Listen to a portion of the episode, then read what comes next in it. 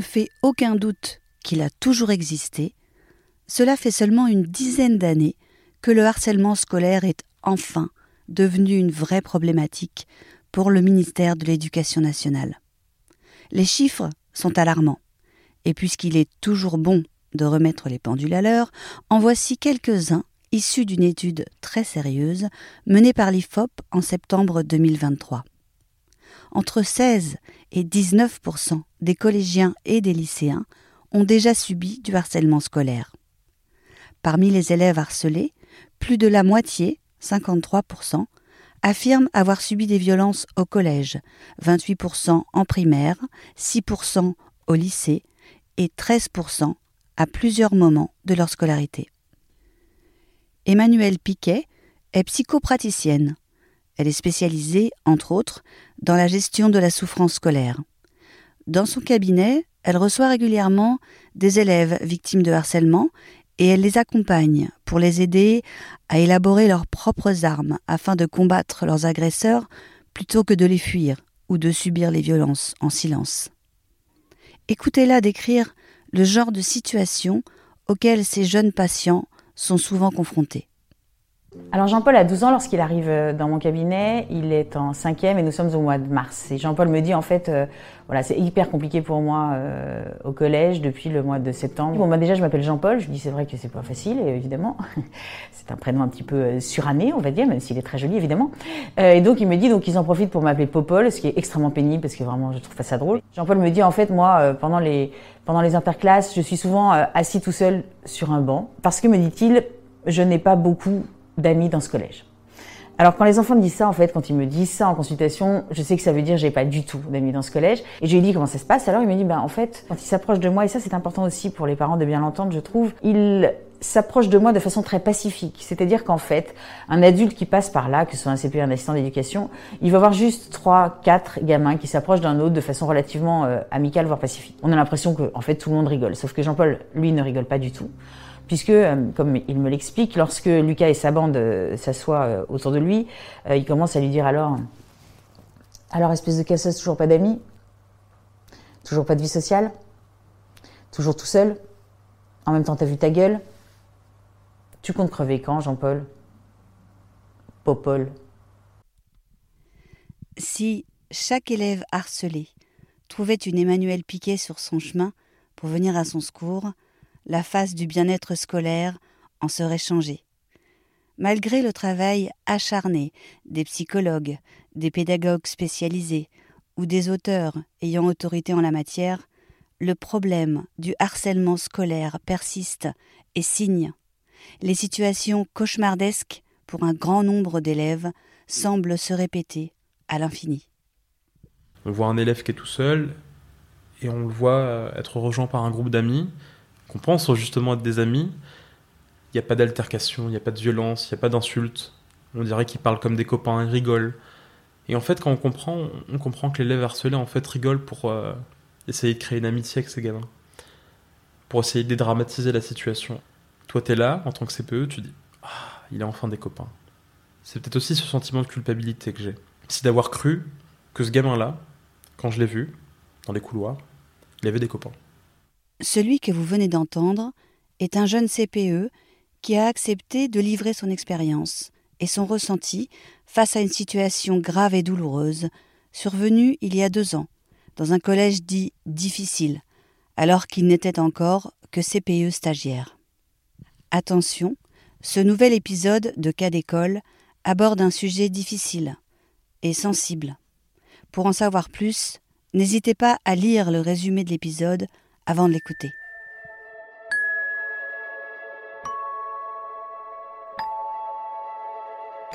Je m'appelle Louis, j'ai 22 ans et je suis conseiller principal d'éducation. Euh, j'ai un parcours scolaire tout à fait euh, normal, école primaire, collège, lycée. Euh, mon orientation finalement a été un petit peu atypique, puisque quand j'étais en seconde, je voulais devenir maréchal ferrant. Je suis issu d'une famille, communauté des gens du voyage, et donc mes parents avaient depuis tout petit, et même pour eux, par le fait de ne pas avoir pu réussir à l'école, de ne pas avoir eu de diplôme, voulaient justement euh, que moi j'en ai.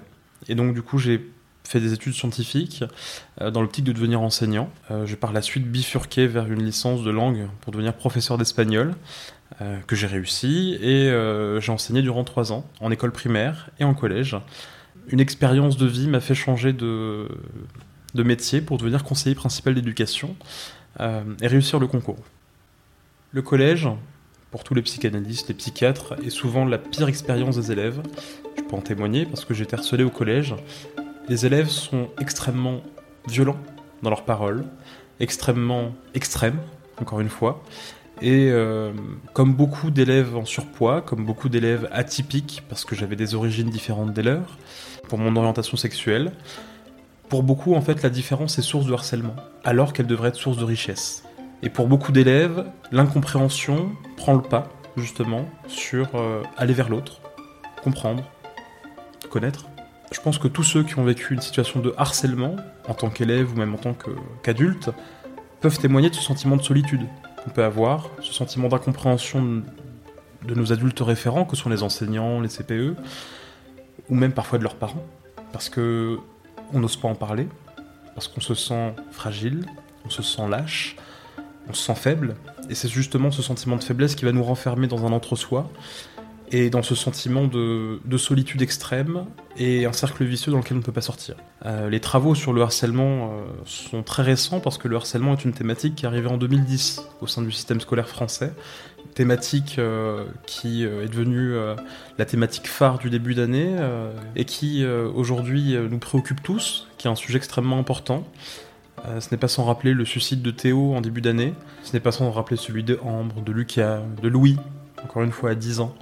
Gabriel Attal a fait une belle intervention à l'Assemblée nationale en parlant de tous ces élèves qui étaient euh, décédés des suites du harcèlement scolaire, sans proposer de réelles mesures qui puissent lutter contre ce phénomène qui euh, nuit dans les cours d'école, au sein de la classe et dans tous les moments de la vie scolaire des élèves. Parce qu'avant, le harcèlement était considéré comme des brimades. Euh, ce n'est pas sans rappeler l'actualité qui nous parle aujourd'hui de brimades entre enfants, notamment avec l'Académie de Versailles, dans des courriers adressés à des familles. Ces courriers-là, sont très accusatoires et montrent aussi une méconnaissance du système euh, de la psychologie enfantine, mais plus largement de, du bien-être des élèves à l'école. Thématique encore aujourd'hui euh, très vague et euh, pas du tout abordée au sein des établissements. Une scolarité entachée par le harcèlement sera moins bien réussie qu'une scolarité qui sera valorisée par les enseignants et qui sera valorisée par un engagement de l'élève. Je suis devenu enseignant d'espagnol parce que j'avais des convictions et des valeurs que je voulais transmettre à mes élèves. Ces convictions et ces valeurs, c'était surtout le respect d'autrui, la richesse culturelle, la richesse de nos parcours, de nos expériences. Je pense surtout une humanité qui manque beaucoup dans notre institution, qu'est l'éducation nationale. Une institution maltraitante qui maltraite ses personnels mais qui maltraite aussi ses élèves. Combien sont les élèves qui ont mal vécu l'école? Ou plutôt combien sont les élèves qui l'ont bien vécu? C'est ça la question. Et donc, on est l'éducation nationale, mais on n'est pas là pour éduquer les gamins. On est là pour leur transmettre des valeurs, pour leur transmettre des programmes, quand on est enseignant. Et finalement, je me suis euh, confronté à un mur. Néanmoins, je souhaitais rester au sein de l'éducation nationale, et donc je me suis renseigné sur le métier de CPE, parce que je me suis souvenu d'une anecdote. Quand j'étais en seconde, on m'a harcelé. Et il y a eu une CPE. Une CPE qui était de confession musulmane, qui se voilait, pas au sein de l'établissement, je rappelle le principe de laïcité, mais une, CPE qui a fait fi de ses croyances religieuses, a agi en éducateur pour me protéger et pour que je réussisse ma scolarité. Et je le dis peut-être avec beaucoup d'émotion, mais je le remercierai jamais assez. Parce que si je suis CPE aujourd'hui, je pense que c'est un peu grâce à elle. Et au regard de tout mon parcours, ceux qui m'ont le plus aidé, ça a souvent été des CPE. Alors c'est celui qui donne les heures de colle, c'est celui qui est vu comme le surveillant général, c'est celui qui est vu comme l'autorité ou l'autoritarisme au sein de l'établissement. Néanmoins, je pense que c'est celui qui a le plus de pédagogie avec les gamins. Parce que c'est celui qui les connaît peut-être sur le bout des doigts et qui les connaît tous. Parce que le CPE, quand il entre dans une salle des profs, il a tous les profs qui viennent vers lui qui lui disent Bah écoute, j'ai ce gamin-là, j'ai ce gamin-là, et toi tu dois réagir à la seconde en leur disant Oui, lui il a ci, lui il a ça, lui, il lui, lui arrive ci, lui lui arrive ça. Tu as une connaissance globale de l'élève que tu ne peux pas avoir en tant qu'enseignant parce qu'en tant qu'enseignant, tu le vois pas forcément tout le temps dans les moments de vie scolaire où il n'est plus élève, mais il est lui. Et tout ce parcours, toute cette intimité, en fait, tu, tu l'oublies du moment où l'élève passe la porte et entre dans la salle de classe. Parce que pour toi, tu attends que euh, ce petit citoyen, ce futur adulte, soit un élève modèle qui ne s'agite pas, qui lève la main, tu attends de lui des codes.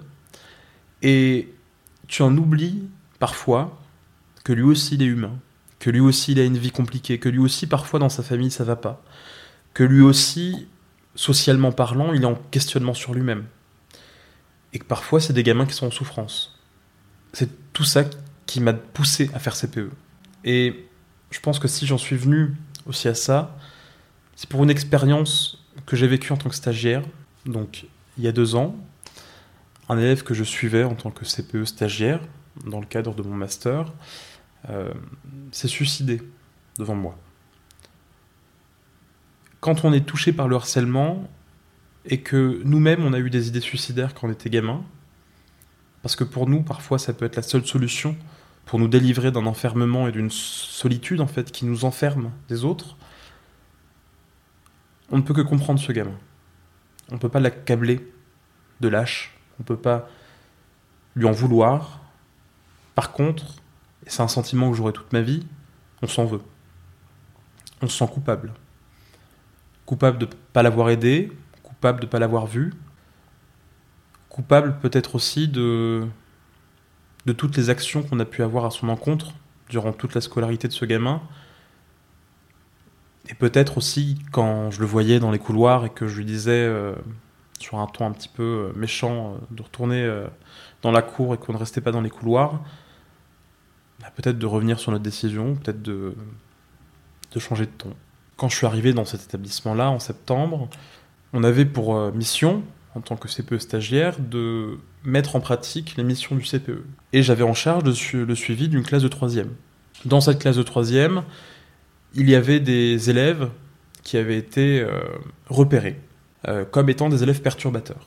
Quand j'ai fait mon enquête en tant que CPE, parce que CPE, on est aussi un petit peu 007, on doit enquêter sur tous les sujets, et donc j'entendais beaucoup de choses. Évidemment, les, élèves peuvent dire des choses sur le ton de l'humour et ne pas le penser, comme tous finalement. Mais il y a un truc sur lequel les élèves ne se trompent pas c'est quand ils insultent. Et quand on voit un élève se faire harceler, on le voit. Même si parfois le harcèlement est beaucoup plus indicieux. On voit un élève qui est tout seul et on le voit être rejoint par un groupe d'amis, qu'on pense justement être des amis. Il n'y a pas d'altercation, il n'y a pas de violence, il n'y a pas d'insulte. On dirait qu'ils parlent comme des copains, ils rigolent. Et en fait, quand on comprend, on comprend que l'élève harcelé en fait rigole pour euh, essayer de créer une amitié avec ses gamins pour essayer de dédramatiser la situation. Toi, tu es là, en tant que CPE, tu dis Ah, il a enfin des copains. C'est peut-être aussi ce sentiment de culpabilité que j'ai. C'est d'avoir cru que ce gamin-là, quand je l'ai vu, dans les couloirs, il avait des copains. Ce gamin-là s'appelait Nathan. Il avait 15 ans,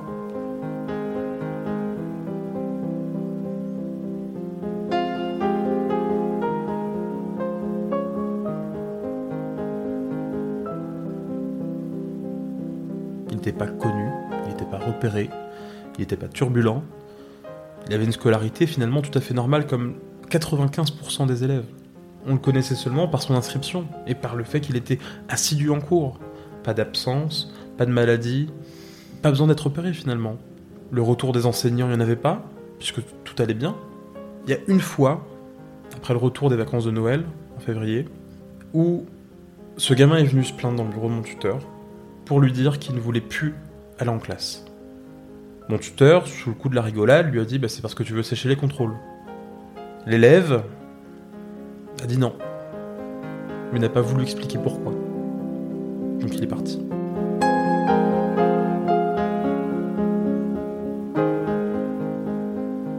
Je sais qu'on peut pas prévoir, je sais qu'on n'est pas médium, qu'on n'est pas devin, qu'on peut pas forcément toujours réagir, et que c'est humain, on ne peut pas être sur tous les fronts. Mais quand je voyais les yeux de ce gamin, quand je le voyais, je savais bien qu'il y avait autre chose. Et quand tu es humain, quand tu es sensible, et que toi-même, tu sais que parfois quand on te demande si ça va, que tu dis oui ça va, mais qu'en fait ça va pas, et que là quand un gamin dit veut plus aller en classe, c'est qu'il y a un problème. Le gamin, s'il voulait vraiment sécher des contrôles, il viendrait pas du tout. Et il justifierait ses absences par des excuses bidons. Il viendrait pas en te disant Monsieur, je veux plus aller en cours. Quand un gamin prend la peine de te voir et de te faire confiance finalement, tu te dois de l'écouter. Tu dois l'écouter. C'est ton métier. Tu es là pour l'accompagner, le gamin. Et je blâme pas mon collègue, loin de là. Parce qu'on a tous des approches différentes avec les élèves. C'est ce qui fait la richesse de notre métier. Mais quand je vois cette approche-là, je me dis peut-être qu'on aurait pu avoir une approche différente et peut-être creuser un peu plus pour savoir ce qui se passe. Et quand on creuse, finalement on trouve toujours. Même si aujourd'hui beaucoup de gamins ont des problèmes et que je pense qu'on se focalise parfois trop sur certains problèmes que sur d'autres, il y a des problèmes qu'il ne faut pas oublier. Et le harcèlement, ça tue. Et malheureusement, il y a des points de non-retour. Et le point de non-retour, c'est quand je vois le gamin, ce gamin, Nathan, sauter du toit du collège et le voir s'exploser au sol devant moi.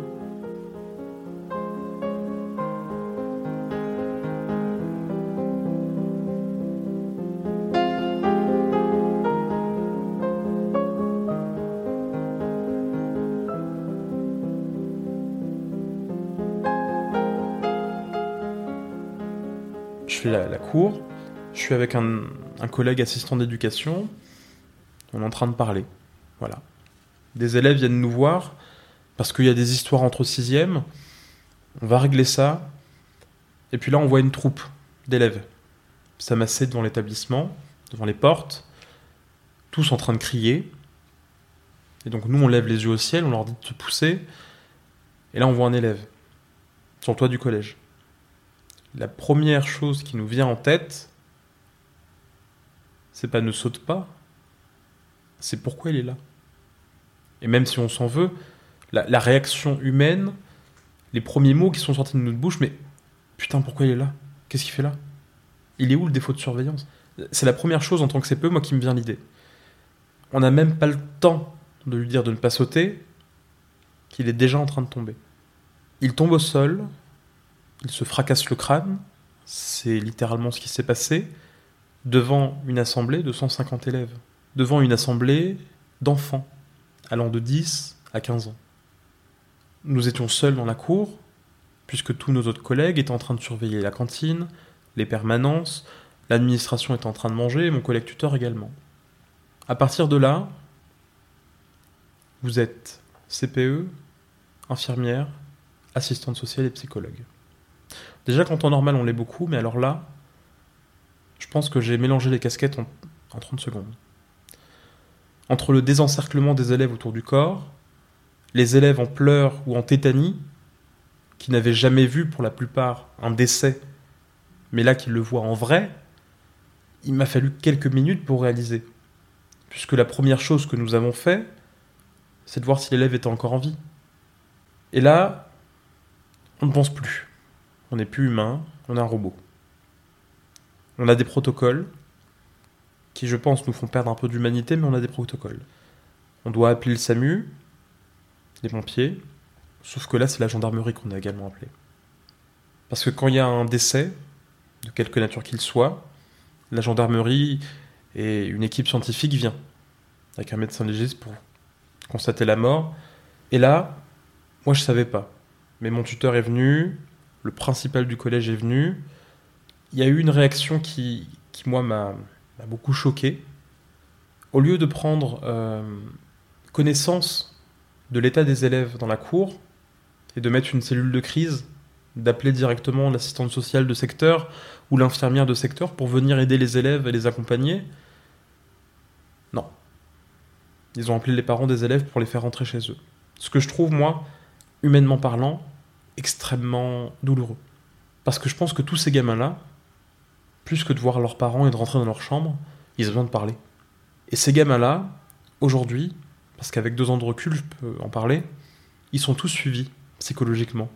Le niveau scolaire a baissé, l'attitude s'en est trouvée modifiée, le rapport aux adultes a extrêmement changé, et ils sont entrés dans une violence ahurissante. Les parents de, de Nathan ont été appelés par la gendarmerie. Ce que je trouve aussi, encore une fois, déshumanisant. Parce que généralement, quand il y a un décès, la gendarmerie se déplace chez vous. Elle ne vous appelle pas. Ils ont annoncé le décès de Nathan par téléphone et ont demandé à la famille de se rendre dans l'établissement.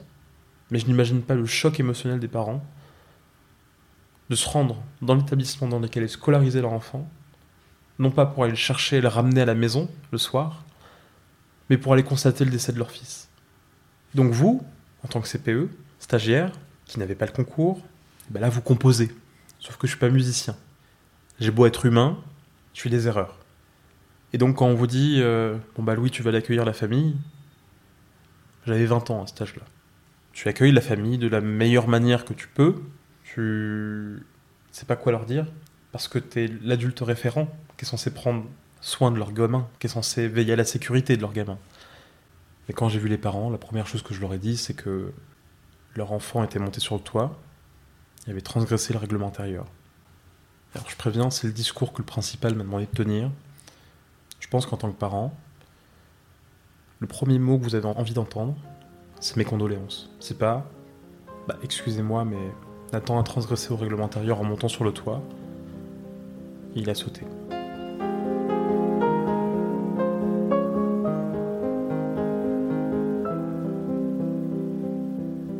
Alors là, les parents se rendent dans la cour. Scène totalement invraisemblable. Parce qu'on est dans une cour de récréation où la vie censée régner. Là, c'est la mort qui règne. On y voit des hommes en blanc, le SAMU, le médecin légiste, on y voit des hommes en bleu, la gendarmerie, des hommes en rouge, une trentaine de personnes autour du corps, et finalement, il n'y a plus de vie. Parce que là, vous avez des parents qui pleurent, qui hurlent. Vous, la seule chose que vous avez envie de faire, en fait, c'est vous mettre dans un coin qu'on vous oublie.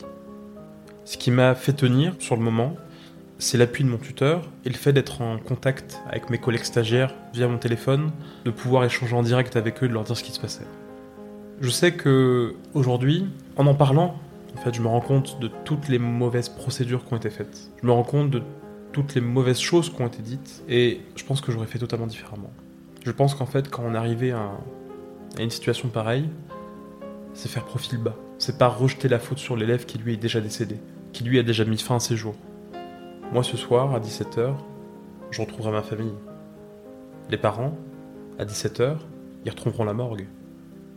C'est pas pareil. C'est extrêmement différent.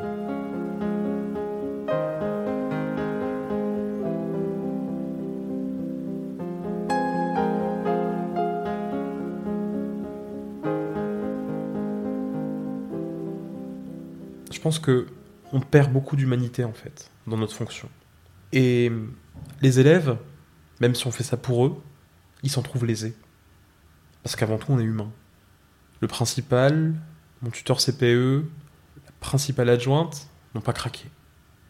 Ils avaient une stature, une armature, moi j'appellerais ça plutôt une armature, en titane. Ils n'ont pas pleuré, ils n'ont pas sourcillé du regard, droit dans leurs bottes. Alors je ne leur en veux pas forcément en fait, mais je pense que dans des situations comme ça, on n'est plus principal, on n'est plus CPE, on est juste d'humain à humain. Et je pense qu'on peut écouter et accueillir la peine des familles plutôt que leur récuser. Et que leur dire, bah ouais, mais la transgression au règlement intérieur, vous vous rendez compte? Moi, je pense que quand j'en parle autour de moi, je me rends compte de l'absurdité de la chose. Parce que quand on est dans, dans le jus, quand on est dans l'action, on ne se rend pas compte. On est tellement traversé par ce sentiment d'incompréhension sur le coup que tout ce qu'on dit, on ne le pense pas, et tout ce qu'on dit finalement, on le dit parce qu'on nous dit de le dire. Avec du recul, je me dis qu'on a peut-être aussi profité de ma situation de stagiaire pour me faire dire des choses qu'il n'avait pas l'audace de dire aux familles, parce que aujourd'hui, en tant que titulaire, je me verrais pas dire à un stagiaire ou envoyer un stagiaire accueillir une famille qui est dans, qui le deuil. Je me verrais pas dire à un stagiaire d'aller raconter des propos alors que je peux le faire. C'est quelque chose de lourd. C'est quelque chose qui marque à vie. Et je peux le dire aujourd'hui, deux ans après, je suis encore marqué. Je suis suivi psychologiquement pour ça. Le harcèlement, le suicide, c'est des choses qui, qui nous touchent plus qu'elles nous traversent finalement. Cet impact de cette situation-là, de cette expérience-là, explique aussi ma relation intime et étroite avec le harcèlement et peut-être aussi avec la vie. Parce qu'en fait, on se rend compte que la vie est belle uniquement quand on, va la perdre. Et même si aujourd'hui je peux dire que j'accompagne les élèves, le suicide n'est pas fini. Malgré cette situation-là avec Nathan, malgré le fait que je sois attentif, malgré les gardes que je peux avoir, on n'est jamais préparé à ça. On n'est jamais préparé au décès d'un élève, et même si on souhaite le prévenir, je pense que c'est extrêmement compliqué de pouvoir le faire. C'est possible quand les élèves s'ouvrent à nous, mais quand on ne dit rien, et finalement quand, on fait penser que tout va bien, ben en fait il n'y a rien qui va. Et quand on me voit, à premier abord, on pense que je suis euh, une armoire à glace, que j'ai un cœur de pierre, que je suis méchant, que je fais peur parce que je crie, que je suis euh, strict et autoritaire. Finalement, je pense que je suis pas plus humain que n'importe qui. Je pense que je suis euh, juste un homme qui s'intéresse peut-être plus à des thématiques que d'autres, qui est peut-être plus sensible, qui ne le montre pas de premier abord parce que j'ai aussi une, tenue et une posture à avoir auprès des élèves, mais l'impact qu'on a auprès des élèves, finalement, comme beaucoup d'enseignants pourront le dire, on plante une graine chez nos élèves qui va mûrir, qui un jour, on l'espère, germera et deviendra une belle plante. Je pense fondamentalement que nos expériences fondent notre pratique et qu'elles font aussi qui nous sommes. Je pense que dans le métier d'enseignant, dans le métier d'éducateur, la personnalité a le plus d'importance et d'impact sur notre pratique. C'est aussi ce qui fait une vocation. Combien d'élèves ont dit qu'ils ont voulu faire ce métier parce qu'un prof leur a donné l'envie et l'idée? C'est ce qui m'est arrivé en tant que CPE. C'est une CPE qui m'a donné euh, l'idée de devenir CPE, qui a fait germer en moi cette graine. Maintenant, il faut aussi être réaliste. Je pense que la majorité des personnels de l'éducation nationale pourront être d'accord avec moi. Notre institution nous prépare extrêmement mal au terrain. Alors certes, hein, le suicide est extrêmement rare, mais il existe. Combien d'élèves se sont suicidés et n'ont pas été médiatisés? Il y en a des centaines. Pour la simple raison que médiatiser une affaire comme celle-ci demande l'autorisation et l'aval des parents. Et généralement, elle se fait sur l'impulsion de ses parents. C'est les parents qui souhaitent médiatiser cette affaire en pensant pouvoir changer les choses. Parce qu'on va se le dire entre quatre yeux, un suicide dans un établissement scolaire lié au harcèlement entache de près et de loin l'image de l'établissement. Et on sait tous que pour un chef d'établissement, c'est l'image qui prime. Et donc, pour beaucoup, ces histoires, elles sont laissées sous le tapis. Pour beaucoup, ces histoires, elles sont compensées par des beaux discours. Elles sont compensées aussi par beaucoup de mensonges. Et là aussi, je pense qu'il y a une grosse euh, faille au sein de notre système qui nous forme très mal. Quand on est en formation pour devenir enseignant, pour devenir CPE, on passe par ce qu'on appelle l'INSPE, qui est l'Institut national du professorat et de la formation. Et à l'INSPE, on voit que du théorique. Voilà. Clairement, il faut le dire, c'est que du théorique. La pratique, euh, on la voit jamais. L'accueil des discours des élèves, on ne le voit jamais. Comment tenir un entretien, on ne le voit jamais. Comment faire parler les élèves, on ne le voit jamais. Par contre, la didactique, comment faire un cours, ça, à la rigueur, on peut le voir. Et encore. Et je pense que c'est toute cette dimension sociale qui manque à l'éducation nationale. Autant pour les élèves que pour les, professeurs et que pour les personnels. Parce que on parle du harcèlement avec les élèves, mais on ne parle jamais du harcèlement entre collègues. C'est extrêmement paradoxal pour des personnels qui transmettent les valeurs de respect de l'autre, de richesse, de différence, mais qui sont les premiers, en salle des profs, à harceler les autres à critiquer, à parler dans le des autres. Alors finalement, même si c'est humain pour certains, même si le fait de parler peut être une nécessité, je pense quand même que, comme nous le rappelle notre circulaire de, mission et nos référentiels de compétences du métier et du professorat et de l'éducation, on a un devoir de neutralité. Et on a aussi un devoir d'exemplarité auprès des élèves. Notre première mission à tous, c'est quand même d'agir en éducateur responsable et selon des principes éthiques. Je pense que le respect d'autrui, c'est la première chose à avoir. Le non-jugement. Nous-mêmes, parfois, dans certains contextes très précis, mais ça arrive, on participe à ce harcèlement. En refusant de le voir, en fermant les yeux, parfois en accompagnant les harceleurs. Je prendrai un exemple tout simple. Quand j'étais enseignant, je suis allé voir d'autres collègues enseignants, et parfois dans des salles, je voyais des élèves qui s'en prenaient à un autre, par des discours, par des paroles. L'enseignante dire à l'élève qui se prenait les discours en pleine tête que c'était de sa faute. Combien de fois c'est arrivé de le voir en tant qu'élève? Et je me suis toujours dit, quand j'étais élève, je voyais des choses dans ma classe.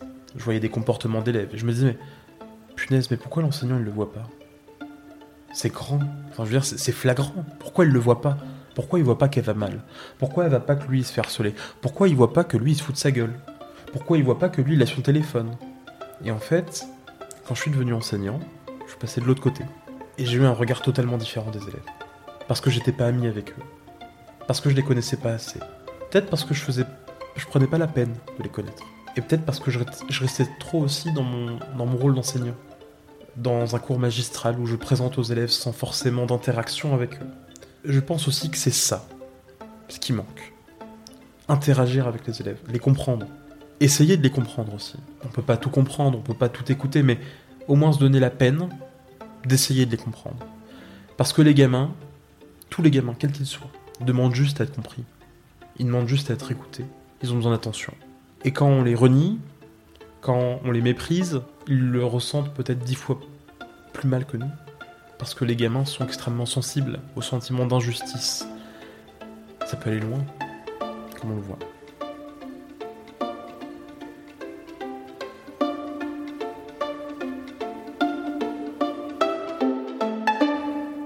Alors si je devais donner un conseil à quelqu'un qui souhaiterait devenir CPE, pense que je dirais de toujours garder en mémoire que le métier n'est pas fixe. Que ce qui fonde notre métier, c'est la remise en question. On fait tous des erreurs, on en fera toujours. Néanmoins, si on peut se baser sur ces erreurs pour rebondir, et non pas s'en servir comme des poids, comme des fardeaux, mais plutôt comme des leviers qui nous permettraient d'améliorer notre pratique et de développer de nouvelles compétences au service de nos élèves, je pense que la remise en question est extrêmement importante. Je pense également que la formation est importante. Et je le vois aujourd'hui, parce que j'arrive dans un milieu où, au sein de l'éducation nationale, il y a beaucoup de personnes qui ont un certain âge. le métier n'attire plus. Il n'y a plus beaucoup de jeunes. Et donc, quand j'arrive dans mon nouvel établissement, depuis le début d'année, j'ai dû gérer des affaires avec TikTok, avec Instagram, des applications que mes collègues ne connaissaient même pas. Et, je pense que c'est aussi ça important. Pour comprendre les élèves, il faut se former. Il faut aussi se mettre à la page. Il faut aussi comprendre comment ils fonctionnent. Parce que les élèves d'aujourd'hui ne sont pas les élèves d'il y a 10 ans. Aujourd'hui, le comportement de nos gamins est extrêmement différent. Et donc, quand on voit ça, je pense qu'en tant qu'éducateur et en tant que premier formateur des élèves, on se doit de se former et de comprendre un peu mieux les élèves. Alors, je parle évidemment des formations euh, pour nos collègues enseignants, mais également pour le CPE. Ces formations qui sont évidemment aujourd'hui euh, comprises dans le temps hors travail et qui sont une des plus grosses défaillances de, notre système, qui nous pousse à nous former sur des temps bénévoles, non payés, et que ces formations sont extrêmement mal connues des collègues, parce que je pense que vous allez voir un collègue qui travaille depuis 20-25 ans dans l'éducation nationale, vous lui parlez de formation, vous dit mais on n'en a pas, on n'a même pas de médecine du travail. Donc pourquoi on aurait des formations? Et au final, quand on lui dit qu'il y a des formations qui sont proposées gratuitement par le ministère de l'Éducation nationale, il dit mais depuis quand? Parce que ces formations qui sont proposées gratuitement, elles ont quand même leur petite subtilité. C'est qu'elles sont gratuites uniquement sur le temps scolaire, sur les créneaux que le ministère te propose. Parce que le ministère, il n'est pas bête quand même. Il va te proposer quelques créneaux gratuits, sauf que si ton chef d'établissement t'interdit d'y aller pour les besoins du service, ce qu'on peut éventuellement comprendre, parce que tu as quand même des élèves à former, et que tu souhaites quand même suivre cette formation, tu peux quand même t'y inscrire dans les temps où tu ne travailles pas. Néanmoins, cette formation ne sera plus gratuite parce qu'il faut qu'il y ait un nombre suffisant d'inscrits pour qu'une séance ait lieu. Et évidemment, les formateurs de cette nouvelle séance devront être payés. Et donc, elle devient payante. Et c'est toute cette subtilité-là de notre ministère qui, à force, nous montre qu'en fait, bah, on est maltraité au sein de notre institution. Nous, on veut bien faire, mais on ne peut pas tout faire. On veut bien se former, et on nous dit quoi? Bah, Si vous voulez vous former, il faut payer. Donc finalement, la majorité des profs et des, personnels ne se formeront jamais pour un souci d'équité et de justice en fait. Après tout ce que je viens de vous dire, vous comprendrez donc que mon rapport au harcèlement est plus qu'intime et plus que sensible et que j'y attache euh, une grande importance dans ma pratique. Je pense qu'elle fonde même ma pratique. Je parlais de cette CPE qui m'a aidé quand j'étais harcelé par rapport à mon orientation sexuelle. Aujourd'hui, je voudrais être ce CPE pour ce même gamin, en fait. Je voudrais euh, au moins le, libérer de cette emprise des autres. Qu'il puisse se dire qu'il y a quelqu'un qui l'a écouté, qui l'a aidé et surtout qui l'a compris, en fait. Sans le juger. Agir en éducateur. Et je pense que c'est la plus belle preuve d'aide qu'on puisse faire à des gamins. Leur montrer que même si on n'est pas d'accord, même si on ne croit pas la même chose, même si on est de couleurs différentes, qu'on est différent, on s'en fout. On est humain avant tout. Et on s'aime et on s'aide. Et je pense que c'est là toute la nuance de l'approche qu'on a avec les gamins en fait. En tant que CPE, on voit les gamins individuellement avec une approche globale de l'élève. Quand je reçois des élèves dans mon bureau, avant de leur parler de la raison pour laquelle je les convoque, j'ai toujours cette habitude maintenant de leur demander comment ça va. Et donc, avant de savoir pourquoi je l'ai convoqué, pour ses absences, pour son comportement, à la rigueur, ça c'est secondaire. Mais moi, ce qui m'importe le plus, c'est savoir comment il se sent. Savoir s'il va bien, savoir si dans sa scolarité ça va, savoir si dans sa, dans sa vie ça va en fait. S'il est content d'aller à l'école, en dehors des euh, non, je suis pas content, l'école faut travailler, vraiment sur des choses un peu plus profondes que ça. En fait, je pense que je suis beaucoup plus sensible. Et une fois, il y a une inspectrice qui m'a dit euh, parfois, vous verrez que vous n'avez pas le temps de dire aux élèves comment ils vont. Je me souviens de lui avoir répondu que si on n'avait pas le temps de dire aux élèves est-ce que tu vas bien, bah, je pense qu'on a le temps de rien dire d'autre en fait. Et que si on ne prend pas le temps de leur dire, je pense que notre mission ne sert à rien. Ça montre encore une fois le, manque d'humanité qu'il peut y avoir dans l'éducation nationale. C'est que finalement, le climat scolaire et le bien-être à l'école, c'est que de la poudre de perlimpinpin qu'on vous saupoudre sur le gâteau pour essayer d'oublier tout le reste. Ce qui fait la, richesse de mon métier, c'est le fait qu'il y a autant de CPE qu'il y a de personnes. Il y a autant de manières d'être CPE qu'il y a de CPE. Et j'espère, en tout cas, qu'à mon échelle, je pourrais impulser une dynamique qui fera parler les élèves, dans lesquelles les élèves se sentiront heureux, non pas d'aller à l'école, mais au moins heureux d'être eux-mêmes et d'être libres d'être eux-mêmes. Et aujourd'hui, j'ai voulu, en tout cas sur la base du volontariat et sur la base d'un engagement personnel, donner des cours à des masters 1 et 2 qui souhaitent devenir CPE pour les sensibiliser aux approches des élèves, accueillir le témoignage d'un élève, accueillir la parole d'un élève, tenir un entretien, savoir comment réagir à une déclaration d'élève. Comment réagir quand on a un élève qui nous parle de viol? Comment on réagit quand il est 16h55, qu'on finit à 17h, et qu'une élève vient en toquant dans notre bureau en nous disant Je suis désolé de vous déranger, mais je dois vous parler de quelque chose. Et qu'elle te dit Je suis victime touchements à la maison. Comment vous réagissez? Et ça, à l'INSPE, on ne nous l'apprend jamais. Pourtant, il y a des protocoles. Pourtant, il y a des articles de loi, sans rappeler l'article 40 du Code pénal, qui peut nous rendre pénalement responsables si on n'a rien fait. Tous ces manquements de l'institution dans notre formation m'ont profondément affecté et je me suis toujours dit, bah, si j'ai le temps, si j'ai les moyens, si j'y arrive, c'est peut-être que 50 étudiants par an, mais ça sera toujours ça de prix. Et donc si je peux les former, si je peux leur transmettre quelque chose à ces étudiants qui deviendront de futurs CPE, et qui, au cours de leur carrière, verront des milliers d'élèves, bah, c'est toujours cette prix. Alors c'est peut-être une petite goutte d'eau au sein de l'éducation nationale, mais je pense que cette petite goutte d'eau, si elle est propagée par d'autres collègues et qu'elle donne la vocation à d'autres de s'engager et de s'investir, ça donnera peut-être une mare, un étang peut-être un lac. Ce sera peut-être toute l'éducation nationale qui, au bout de quelques années, deviendra euh, peut-être euh, modifiée, dans. Euh, dans le bon terme. Voilà.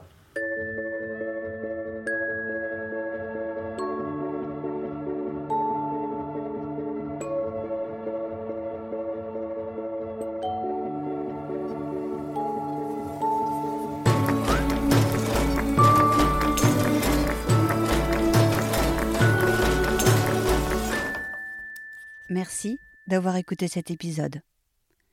Si vous aussi, vous souhaitez partager votre cas d'école et faire entendre votre voix, contactez-moi à l'adresse mail suivante contact.juliepodcast.gmail.com Le prochain épisode de Cas d'école donnera la parole à une enseignante qui partagera son expérience particulière avec un élève issu de la communauté des gens du voyage. À très bientôt!